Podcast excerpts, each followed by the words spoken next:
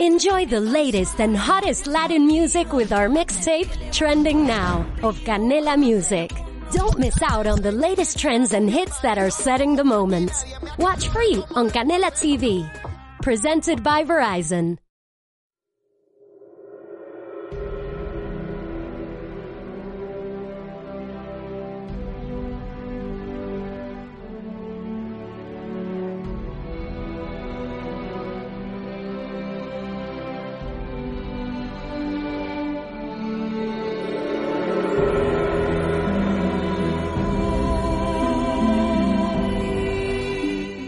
Ignotia.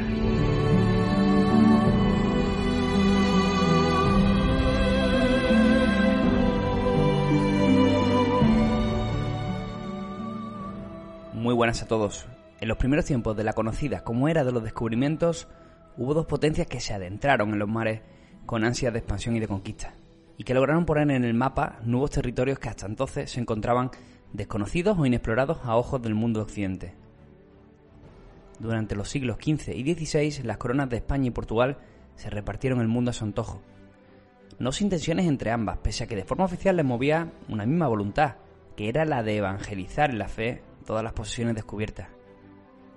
Con los primeros irremediables conflictos de intereses, la institución que les unía, la Iglesia Católica, intervino para acordar eh, la resolución de esta problemática con la firma del Tratado de Tordesillas que separó las posesiones legítimas de ambas potencias en áreas de navegación y conquista para una y para otra, con una línea de demarcación fijada muy cerca de las islas de Cabo Verde. El acuerdo sería que Portugal conservara el monopolio de las Molucas, el lugar de donde provenían las especias, y que España lo hiciera en las nuevas posesiones descubiertas en las Antillas. Hubo un momento de esta apasionante época en que ambas coronas estuvieron soportadas por la cabeza de un mismo monarca. Fue con Felipe II, el primer rey que unificó los reinos de España y de Portugal. Fue en 1580, tras la muerte en la batalla de Alcazarquivir de Sebastián I de Portugal, el que cogió Felipe II que perduraría en la figura de tres monarcas de la dinastía de los Austrias hasta 1640.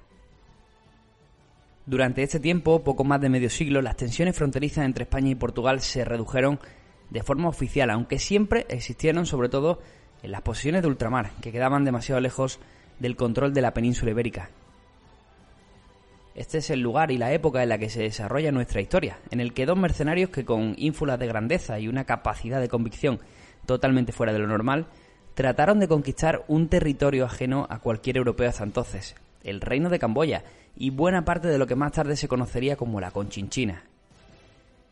Soy Javi Rando y os doy la bienvenida a un nuevo episodio de Pasaporte Ignotia. Hoy viajamos hasta sudeste asiático y conocemos la historia de cómo la increíble expedición de Ruiz y Veloso estuvo a punto de conseguir una posición estratégica que habría permitido la conquista de Camboya, Laos, Vietnam y Siam para la corona de España.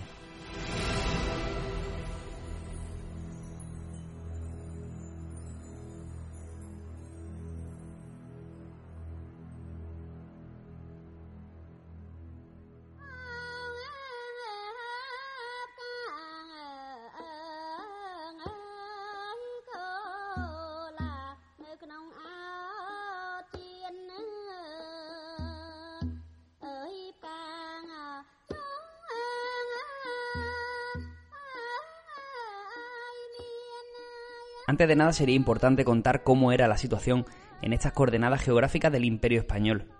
Desde la circunvalación del globo terráqueo iniciada por Fernando de Magallanes y culminada por Juan Sebastián Elcano, los gobernantes castellanos entendieron que la conexión marítima entre Europa y Asia era posible si tomábamos como base las posesiones hispánicas de América.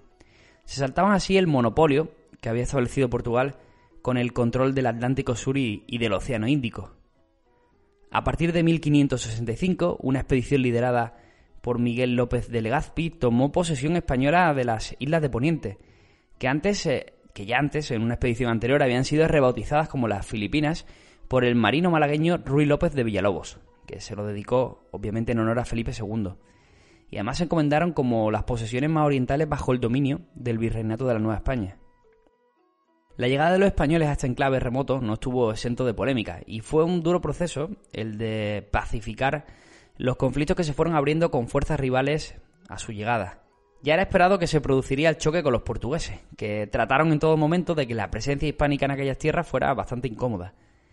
Reclamaron, de hecho, en varias eh, embajadas eh, las islas de Poniente como parte de su demarcación y que fijaba, como hemos dicho, el Tratado de Tordesillas. Lo que evitó, de hecho, que se produjera un choque de fuerzas eh, fue la dificultad de Portugal para mantener los puertos con los que ya contaban, ya que controlar la población de puertos tan importantes como Goa, Ceilán, Macao o las Molucas ya supone un esfuerzo terrible en hombres y recursos que desaconsejaban enfrentarse a una potencia como en aquel momento era el Imperio Español. Por poner un ejemplo, a la llegada de Legazpi a las Filipinas se cuenta que Portugal apenas disponía de un millar de soldados desplegados en, en todas las zonas, y la mayoría de ellos estaban principalmente en Macao, que era el puerto más productivo del que disponían en territorio asiático. La resistencia local fue importante. Hablamos ya de, de los nativos de, las eh, islas de Poniente. Aunque se fueron tomando el control de, de, los puertos importantes de Filipinas a lo largo de los años. Y siempre eh, con la protección de, de la bahía de Manila y de esa ciudad, de ese enclave que posteriormente se convertiría en la capital. Pero se encontraron también con pueblos eh, guerreros de procesión islámica que complicaron mucho las cosas, principalmente en las islas del, sur del archipiélago. Hablamos de Yoloy de Mindanao, y, pero también de Brunei, del sultanato de Brunei, que provocaron en numerosas ocasiones el uso de las armas. De hecho, hay un capítulo que contaremos un poco más adelante y que afecta eh, de forma importante la historia que contamos. Y en último lugar también aparecieron los piratas asiáticos, principalmente los de procedencia china, que al contrario de lo que se piensa, disponía de una tradición naval importante, aunque su mayor poder, su mayor fuerza era el número y el conocimiento de la zona. No así la tecnología, donde los enfrentamientos contra españoles y portugueses eran muy inferiores, pero se recuerdan algunos casos como al señor de la guerra, Limaón, que puso muchos aprietos a los Castilias, que era la denominación que recibían los españoles en aquellos mares del sur. Una vez establecido el asentamiento español de las Filipinas y a raíz del éxito que cosechó Fray Andrés de Urdaneta con el tornaviaje, del que hablamos recientemente en ese, esa ruta del Galeón de Manila, en ese pasaporte Ignotia que, hicimos eh, hace pocos meses, justificó sin duda la capacidad eh, comercial eh, de un aumento de envío de tropas, de colonos, de recursos desde México para consolidar la presencia española en el archipiélago.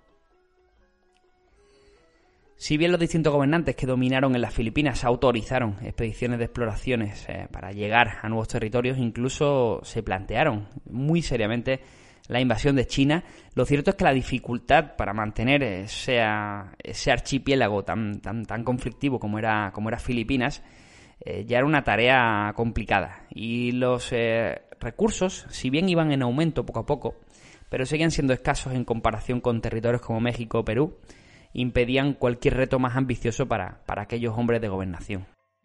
Por tanto, la historia que nos concentra en este pasaporte se sitúa en el territorio anteriormente descrito, en la península de Indochina. Esta última concentra a varias de las civilizaciones más avanzadas y de mayor perduración que han existido a lo largo de los siglos. Hablamos de Siam, hoy día Tailandia, Camboya, Birmania y Laos, que son algunos de los puntos más destacados, pero también podríamos incluir los extintos reinos de, de Launa y de Lawak. Cuando los europeos llegan a esta zona nos encontramos como el imperio gemer se encuentra en un periodo de decadencia y con guerras de poder casi constantes. La ciudad perdida de Angkor Wat, antigua capital del reino, había sido abandonada pocos años antes, durante el siglo XV. El imperio gemer dominó desde los siglos IX al XII una buena parte de Birmania, Vietnam y la península de Malaca. Pero como decimos, se encontraba en esa situación tan crítica a causa de distintos factores, en parte por una crisis económica, así también como la expansión del budismo, que privó del concepto de divinidad a los gobernantes gemeres. Por su parte, los europeos no habían explotado con detenimiento estas zonas. España mantenía una buena posición en las Filipinas, mientras que Portugal también poseía puertos comerciales de mucho valor como Goa y Bombay en la India, Macao y Formosa en las costas de China, así como el monopolio de las islas de las Molucas, mucho más de lo que ya podían abarcar. Así era, excepto para algunos mercenarios, y entre estos dos hombres con ansias de conquista y poder, el portugués Diego Veloso y el castellano Blas Ruiz.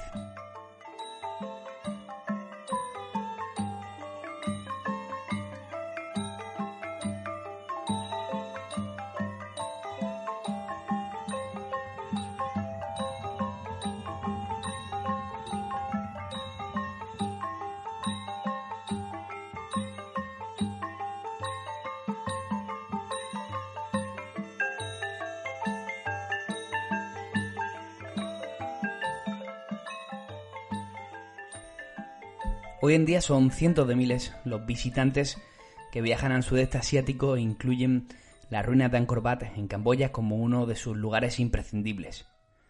Esta ciudad perdida se puso en el mapa de Occidente en el siglo XIX, cuando el explorador francés Henry Mouhot hizo el descubrimiento de las mismas, que aún podemos encontrar de hecho en las hermosas ilustraciones de Louis de Laporte, que acompañaba al explorador francés.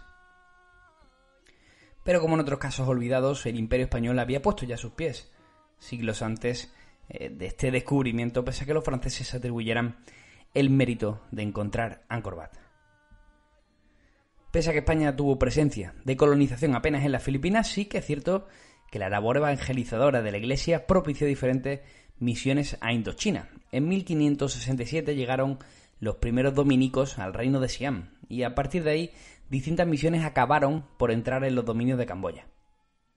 El primer encuentro documentado con Angkor Wat fue el del franciscano Marcelo Riva de Megra, que lo describe como una gran ciudad con muros curiosamente labrados. Poco después, en 1604, y dentro ya de esta historia que os contamos, os contamos a continuación, le alcanzarían los misioneros Gabriel Quiroga de San Antonio y también Diego Duarte, que hablaron de aquel inhóspito reino perdido en las misivas al rey Felipe III. La describen como un templo de cinco torres llamado Angora, y Quiroga y su compañero de hecho atribuyen la construcción de las mismas a Alejandro Magno. Desde aquellas dos visitas españolas y hasta el redescubrimiento de los franceses, Angkor Wat volvió a caer en el olvido. En este contexto es cuando aparece nuestro personaje principal. Hablamos de Blas Ruiz, uno de esos aventureros de la era de los descubrimientos que se marcharon a América en busca de fortuna, siendo natural de Calzada de Calatrava en Ciudad Real.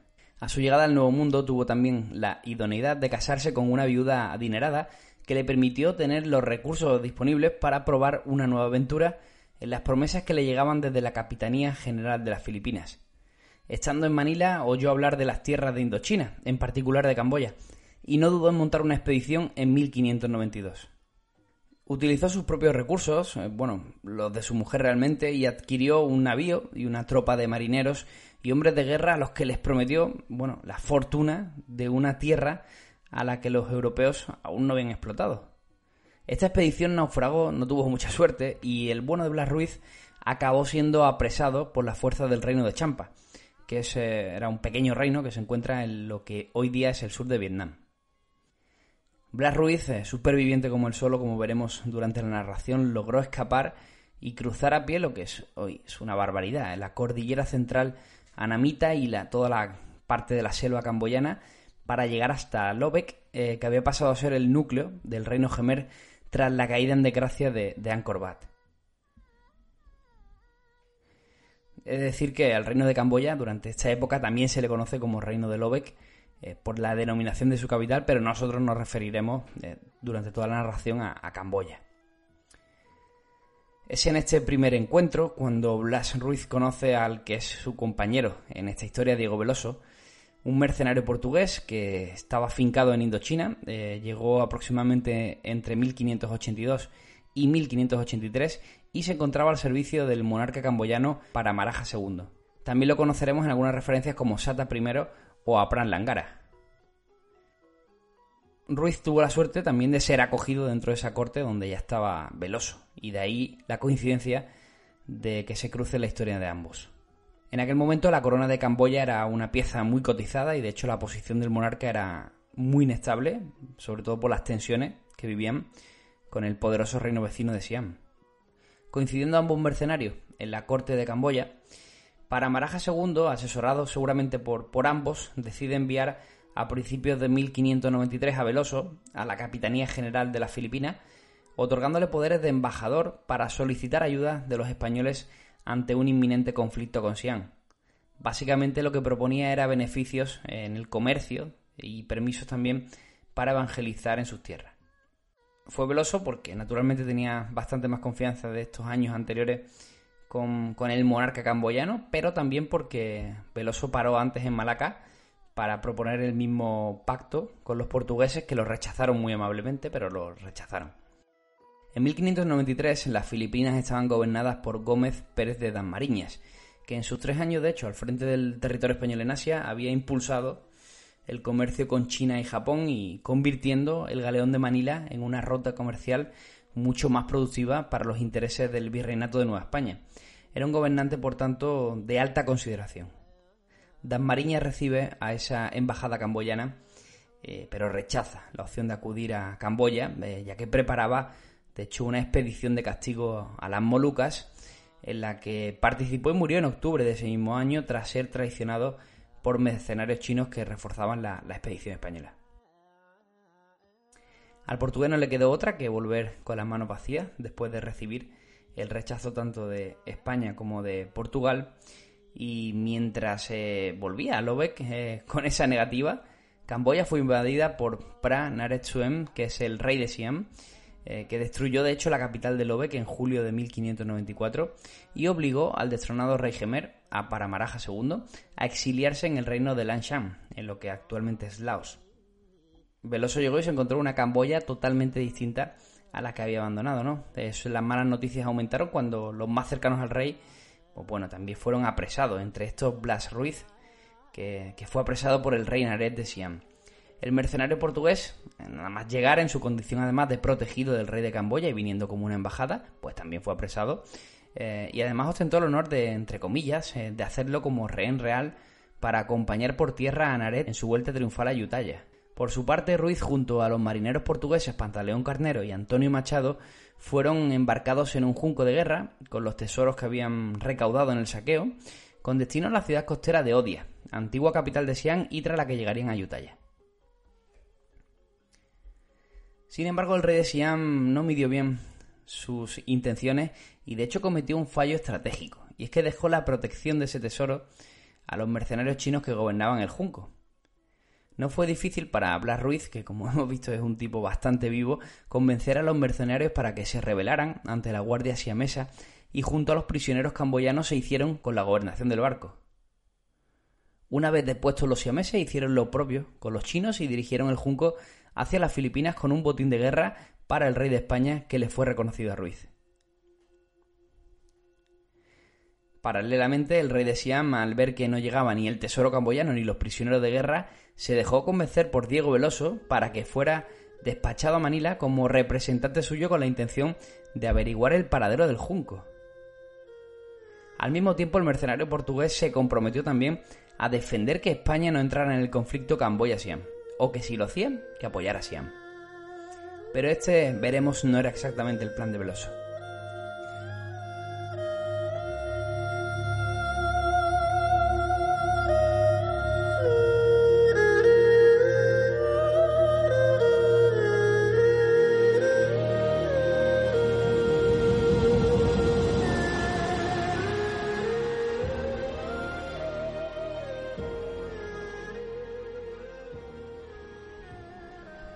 Escaso tiempo de diferencia, Veloso y Ruiz llegaron a las Filipinas tras escapar del yugo siamés. El nuevo gobernador del territorio, Luis Pérez de Dasmariñas, que es el hijo del primer Dasmariña que nombramos anteriormente, atendió con mayor interés que su progenitor los asuntos camboyanos.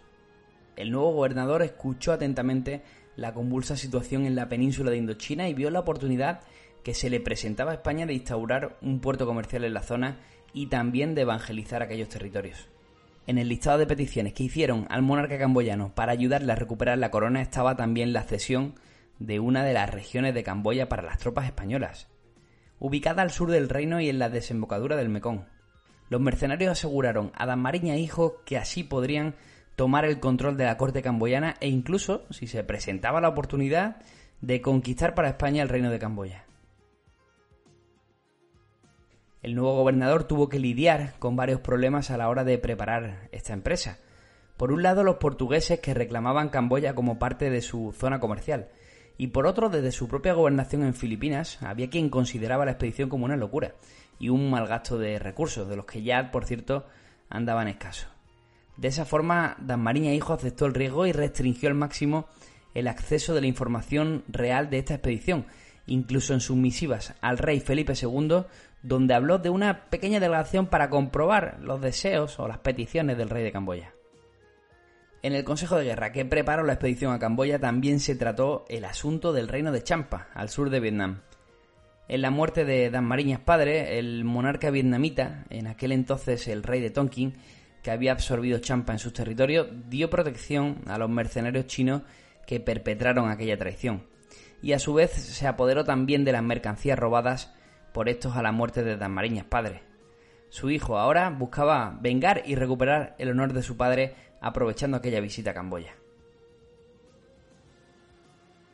El nuevo gobernador puso en marcha una expedición compuesta por un galeón bajo el mando de Juan Suárez Gallinato y dos juncos, uno para Ruiz y otro para Veloso, que se complementaba además con un mínimo de 130 soldados y un número indeterminado de mercenarios japoneses. También acudieron tres dominicos para tareas de evangelización, entre estos Fray Gabriel Quiroga de San Antonio, cronista de estos sucesos a través de una breve, de su obra Breve y verdadera relación de los sucesos del reino de Camboya, publicada en 1604 y del que os hemos eh, narrado algún pequeño fragmento al principio de la narración. En enero de 1596, Diego Veloso y Blas Ruiz, hasta hacía poco mercenarios y buscafortunas, volvían a Camboya como militares de alto rango al mando de unos 150 hombres y dispuestos a la conquista. Pero las cosas no siempre salen como uno quiere y durante el viaje por el mar de China una tempestad separó la expedición dejando a los dos juncos cerca de su destino, en abril de ese mismo año, mientras que el galeón que comandaba Gallinato acabó en Singapur y con daños considerables que retrasaron su puesta en marcha. Ruiz y Veloso esperaron, pero al no recibir noticias del capitán de la expedición, pues decidieron seguir con la misión, pese a que solo contaban con unos 60 españoles. Tras topar con la costa sur del actual Vietnam, la expedición remontó el río Mekong desde su desembocadura para llegar a Chordemuco, una ciudad a pocas millas de Phnom que ahora ostentaba el estatus de capital del reino.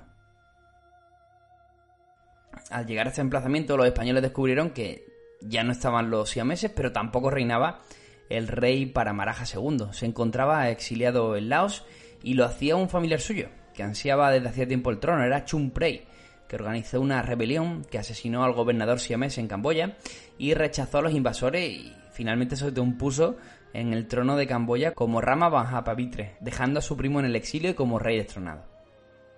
Los españoles solicitaron audiencia, eh, trajeron ofrendas para el nuevo rey, entre estas un exótico animal, un burro, y le propusieron que se solucionara el conflicto dinástico entre familias, eh, con los españoles como árbitros, y con una solución de intereses comerciales para la corona de España por estos servicios.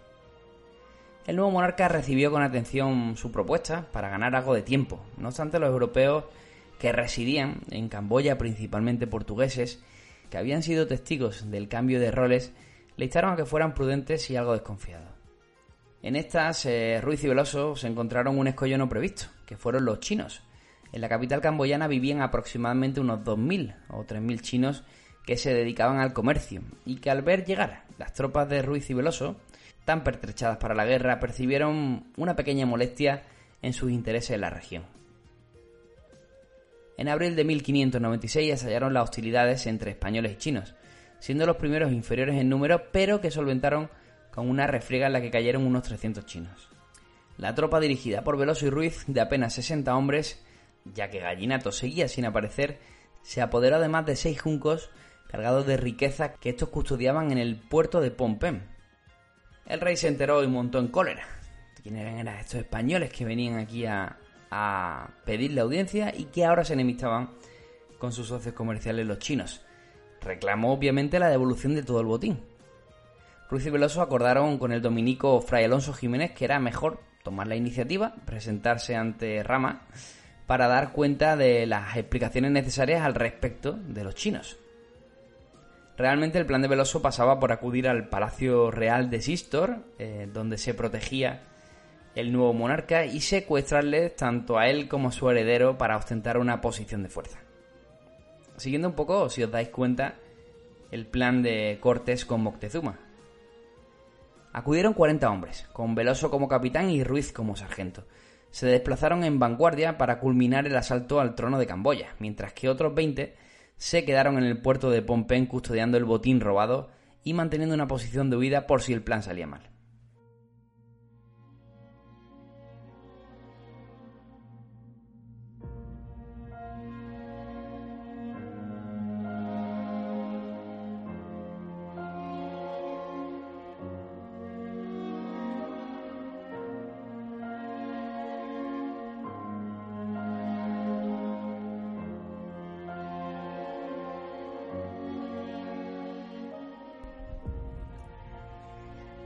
Al llegar a Sistor, el lugar donde se encontraba protegido el nuevo rey, la noticia de su asalto a los juncos chinos ya había llegado. Y les esperaban, de hecho, una multitud armada que no se atenía a razones que no fueran las de devolver todo lo robado y abandonar Camboya de forma inmediata.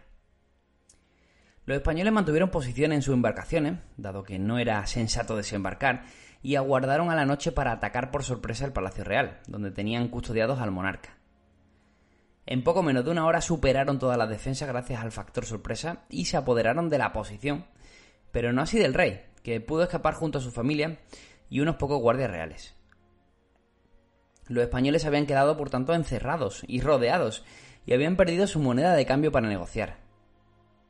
En esta refriega además eh, Chumpre y su heredero fueron heridos de consideración por un arcabuzazo y murieron días después. El plan de Veloso y Ruiz había hecho aguas por todos lados, y al amanecer decidieron intentar una cometida para volver a sus barcos y abandonar el Palacio Real, de nuevo usando el factor sorpresa para imponerse a los camboyanos. Primero se encontraron con una fuerte multitud de soldados mal armados que les generaron ciertos problemas, sobre todo por su gran número. Entre estos, Veloso, que cayó herido en una pierna y tuvo que abandonar el liderazgo del ataque. Le sucedió sorpresivamente Fray Diego Duarte, que consiguió a base de disparos de mosquete reducir el ímpetu del ataque camboyano. La cosa no quedó ahí, puesto que se tuvieron que enfrentar a los miembros de la Guardia Real que no habían abandonado el asalto junto al rey usurpador. Se trataba de un cuerpo rival mucho mejor armado y entrenado que el anterior, y es entonces cuando se cuenta que Blas Ruiz se enfrentó al capitán de la Guardia en un duelo singular que fue resuelto por un golpe de alabarda a favor del español de forma muy rápida. Esta victoria, más otros duelos individuales del estilo y sobre todo la fuerza de los mosquetes y arcabuces provocaron una deserción en masa del batallón camboyano. La marcha de huida la lideró Fray Diego con la bandera de Castilla alzada y los tambores resonando pidiendo paso. El río se encontraba a poca distancia, pero una guarnición camboyana, compuesta sobre todo por los temidos elefantes de guerra, custodiaban la salida hacia sus embarcaciones, y los españoles, por tanto, pues se encontraban de nuevo rodeados en vanguardia y en retaguardia, por lo que decidieron acampar para por enésima vez en aquella refrega atacar por sorpresa de noche. Así lo hicieron y sorprendentemente pillaron de nuevo de imprevisto a los camboyanos, que ya era la tercera vez que les atacaban de noche. Cundió el pánico entre las tropas locales y los elefantes se, cuenta que hicieron el resto. Fue como una granada que explota a su lanzador en la mano. Además, cuando el batallón camboyano que los perseguía se unió a la contienda en retaguardia, em, se cuenta que la confusión les llevó a guerrear con sus propios compañeros mientras los españoles tomaban la huida hacia Maicán, otro islote en el Mekong que se encontraba a pocas leguas de Chordemuco, el lugar donde les aguardaba el grueso de la tropa y sus embarcaciones.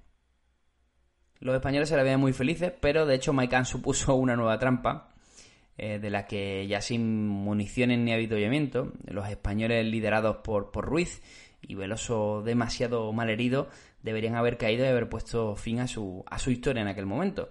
Pero tuvieron un golpe de suerte, otro nuevo golpe de suerte. Un pequeño champán eh, cargado de artillería y tripulado por la Guardia Española, que permanecía en Chordemuco, pudo rescatar a todos los españoles que aún resistían en las orillas del Mekong.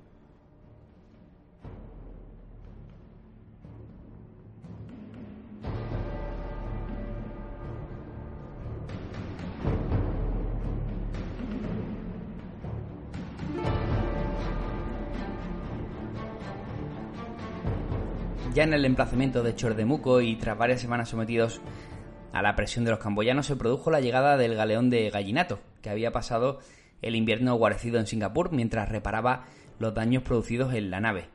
El capitán de la expedición atendió con, con, atención el relato de la particular aventura de Ruiz y Veloso. Entre estas, pues le hablaron de la muerte del rey usurpador, de Chumprey, y el deseo del pueblo camboyano de restablecer en el trono a Paramaraja II, sin saber estos en aquel momento que el monarca también había fallecido durante su exilio en Laos. Una vez escuchadas las explicaciones, eh, intentando no dejarse liar de nuevo por Ruiz y Veloso, Gallinato ordenó volver a Manila con el motín adquirido tras desvalijar a los eh, comerciantes eh, chinos el capitán entendía que se podía considerar un éxito la misión y que las operaciones en Camboya pues había ido un poco de, las manos.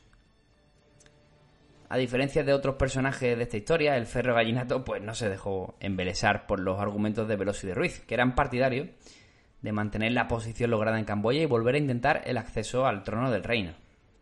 Pero la extraña pareja, que era tenaz como ella sola, se guardaba unas en la manga. Hicieron ver a Gallinato que no era suficiente con el botín obtenido y que se podía fortalecer el éxito de la expedición si hacían escala en Tonkin, al norte de la Conchinchina, para reclamar la devolución de los caudales, la artillería y la galera del gobernador fallecido Gómez de Danmariñas, Danmariñas padre. Además, si ya lo dejaban ahí caer, aprovechando la visita, Ruiz y Veloso pidieron desembarcar en las costas para ir a tierra hacia el reino de Lanchan, en Laos, para citarse con el rey Paramaraja II. Probablemente, y a causa de la tozudez de estos dos hombres, pues a Gallinato le pareció una buena opción para desprenderse por fin de la tutela de los dos aventureros y así poder llegar él primero a Manila para dar parte al gobernador de todo lo que había acontecido. Gallinato partió rumbo a Manila y Ruiz y Veloso lo hicieron rumbo a Tonkin. Y a su llegada al país vietnamita no fueron nada bien recibidos. De hecho, el monarca vietnamita se negó de cualquier forma a devolver nada a los españoles, de lo que consideraba un motín que había obtenido de forma justa y, en sus terrenos. No obstante, y al ver la animosidad con la que los europeos habían despachado en Camboya, de la cual habían llegado noticias, concedió ese permiso especial para que Ruiz, Veloso y unos pocos hombres pudieran atravesar su reino y llegar a Lanchan. Finalmente todas las partes se dieron por satisfechas con el acuerdo, ya que realmente recuperar el motín perdido de Dan Mariñas padre era algo que a estos dos aventureros no les preocupaba absolutamente para nada. Ruiz y Veloso tuvieron que cruzar las selvas vietnamitas para alcanzar Laos. Llegaron a lo que actualmente es la ciudad de Vientiane, que es la capital actual de, de Laos. Y entonces se enteraron de la cruel noticia. Llevaban años tratando de recuperar el trono de un rey muerto. Y es que para Maraja II, eh, junto con dos de sus herederos mayores, habían muerto en este tiempo en extrañas circunstancias. Pero bueno, como decimos, son dos personas bastante vivas eh, y se dieron cuenta de que quedaba el hijo más joven, que también pertenecía al linaje real, se llamaba Praunkar.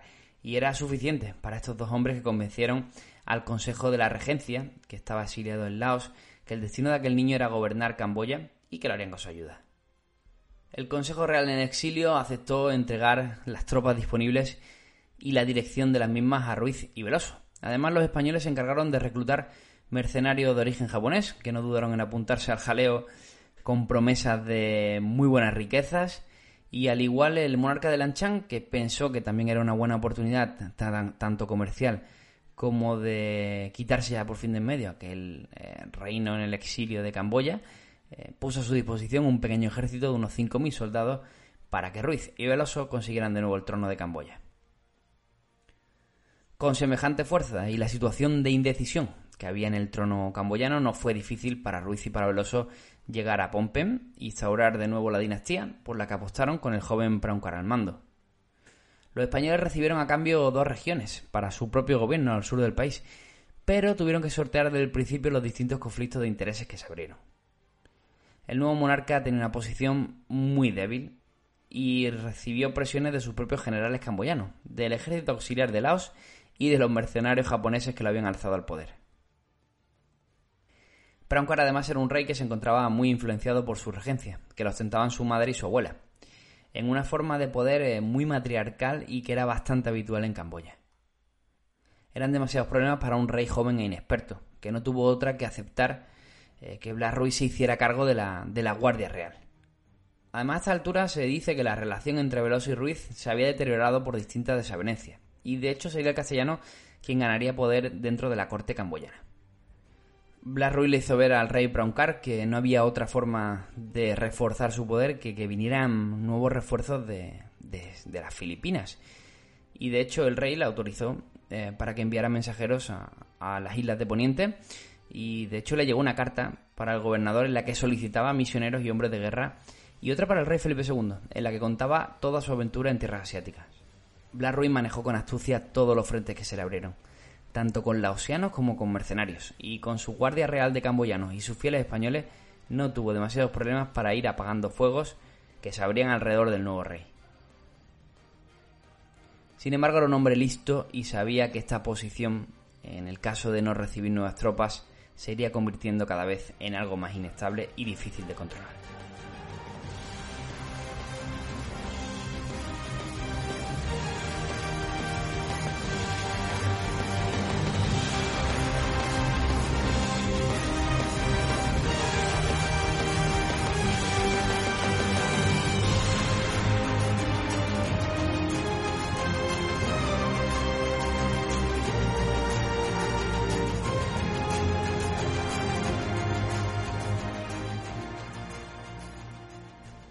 Mientras Blas Ruiz reinaba en Camboya, en Manila, Gallinato ya había llegado, de milagro de hecho, después de ser atacado por piratas chinos y perder a varios de su hombre en la travesía de vuelta.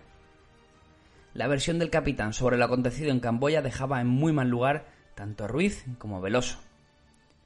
En aquel momento, de hecho, ostentaba la gobernación de Filipinas Francisco Tello de Guzmán, que andaba con demasiados problemas en sus islas tras los continuos conflictos contra los moros de Mindanao y de Yoló el nuevo gobernador pues eh, le pasó un poco como los anteriores, ¿no? No supo atender o no se paró a atender los asuntos camboyanos. Sin embargo, Ruiz contó con el apoyo de Fray Alonso Jiménez, que transigió en su nombre, para que se le concediera la ayuda solicitada. Lo hizo mediante el exgobernador Mariñas Hijo, que accedió a financiar la expedición de su propio bolsillo a cambio de ser designado gobernador de Camboya si la empresa resultaba exitosa.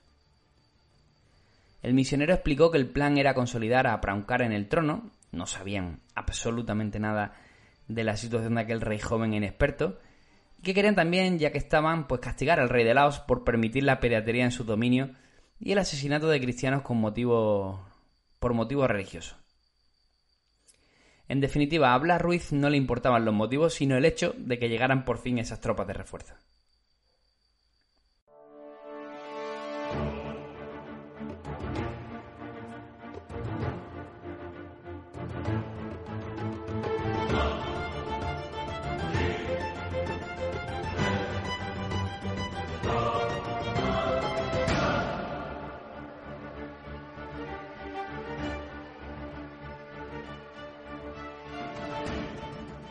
En septiembre de 1598 partió la expedición de Dan Mariña Hijo desde el puerto de Manila, con tres embarcaciones, unos 200 soldados, eh, amén de unos pocos eclesiásticos con labor evangelizadora.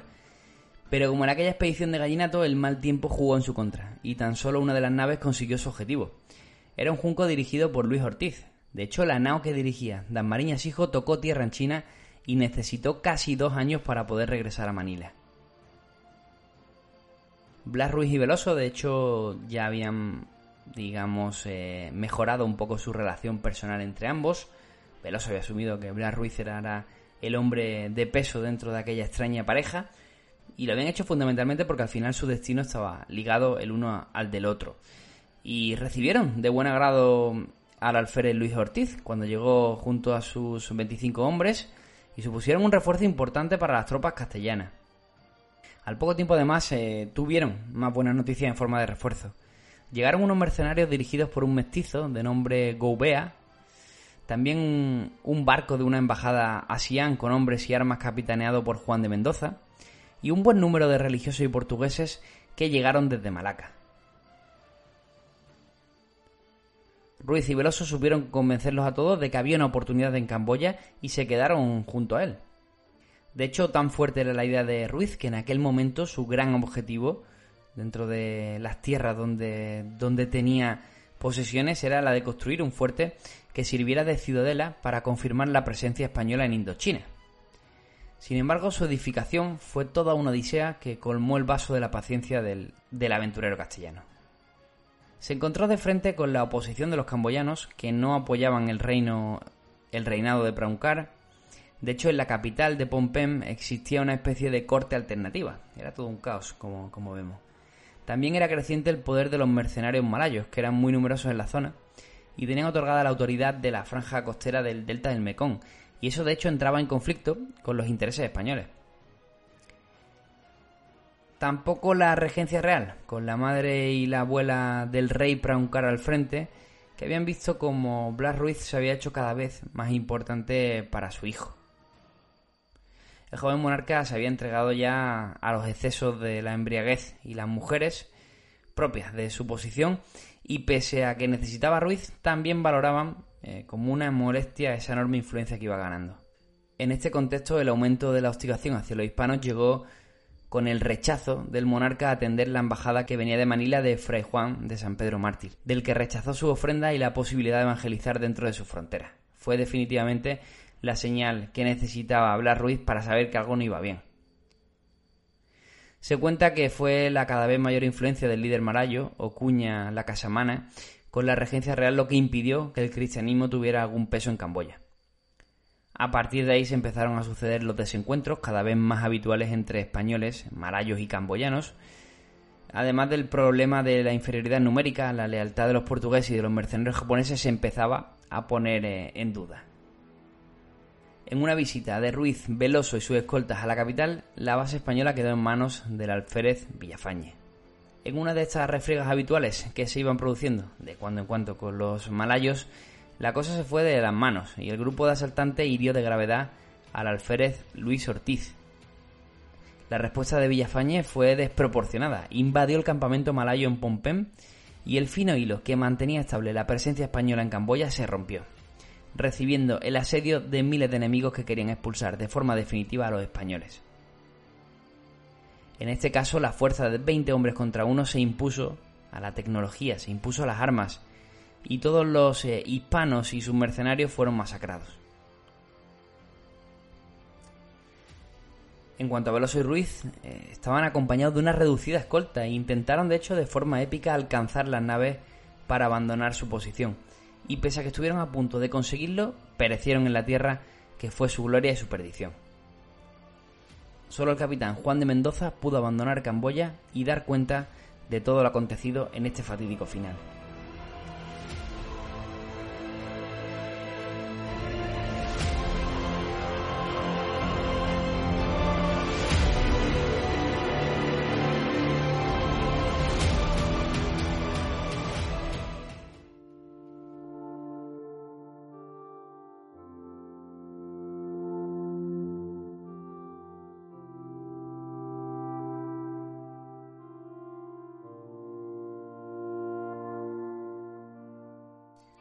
Hay diversas fuentes que afirman que nuestros dos personajes, que Veloso y Ruiz, sobrevivieron.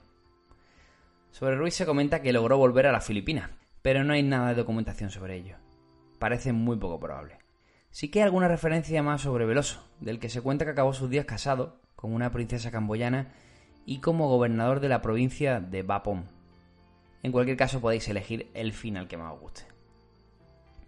La conquista española de Camboya se acabó. Ante la presión de los malayos, el rey Praukar abandonó el país, como hizo su padre, y se exilió también a Laos. La situación fue aprovechada por el líder malayo La Casamana para autoimponerse en el trono de Camboya bajo el título del Paramaraja IV en 1599. El trono de Camboya siguió viviendo una situación de inestabilidad durante los siguientes años.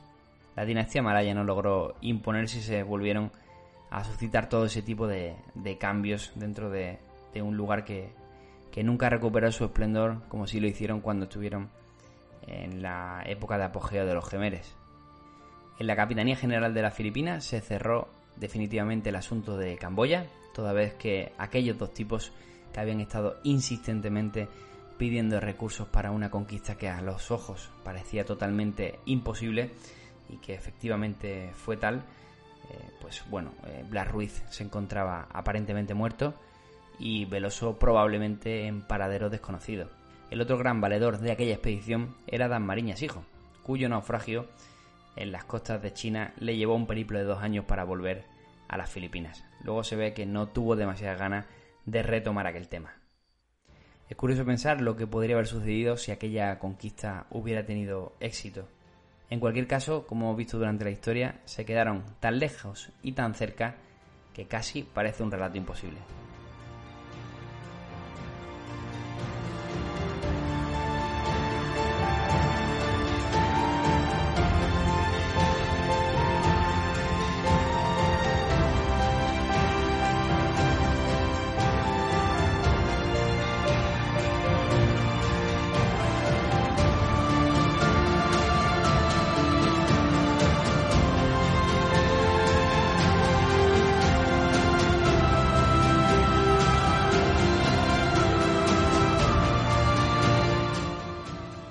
Tecnotia.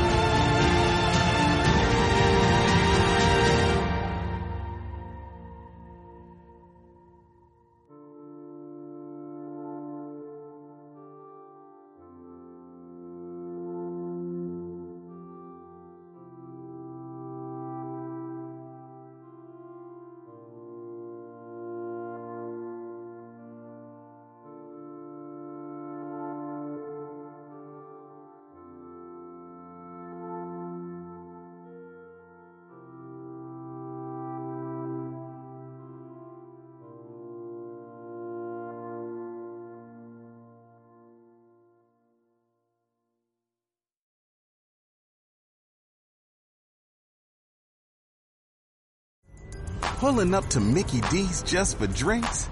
Oh yeah, that's me. Nothing extra, just perfection and a straw. Coming in hot for the coldest cups on the block. Because there are drinks. Then there are drinks from McDonald's.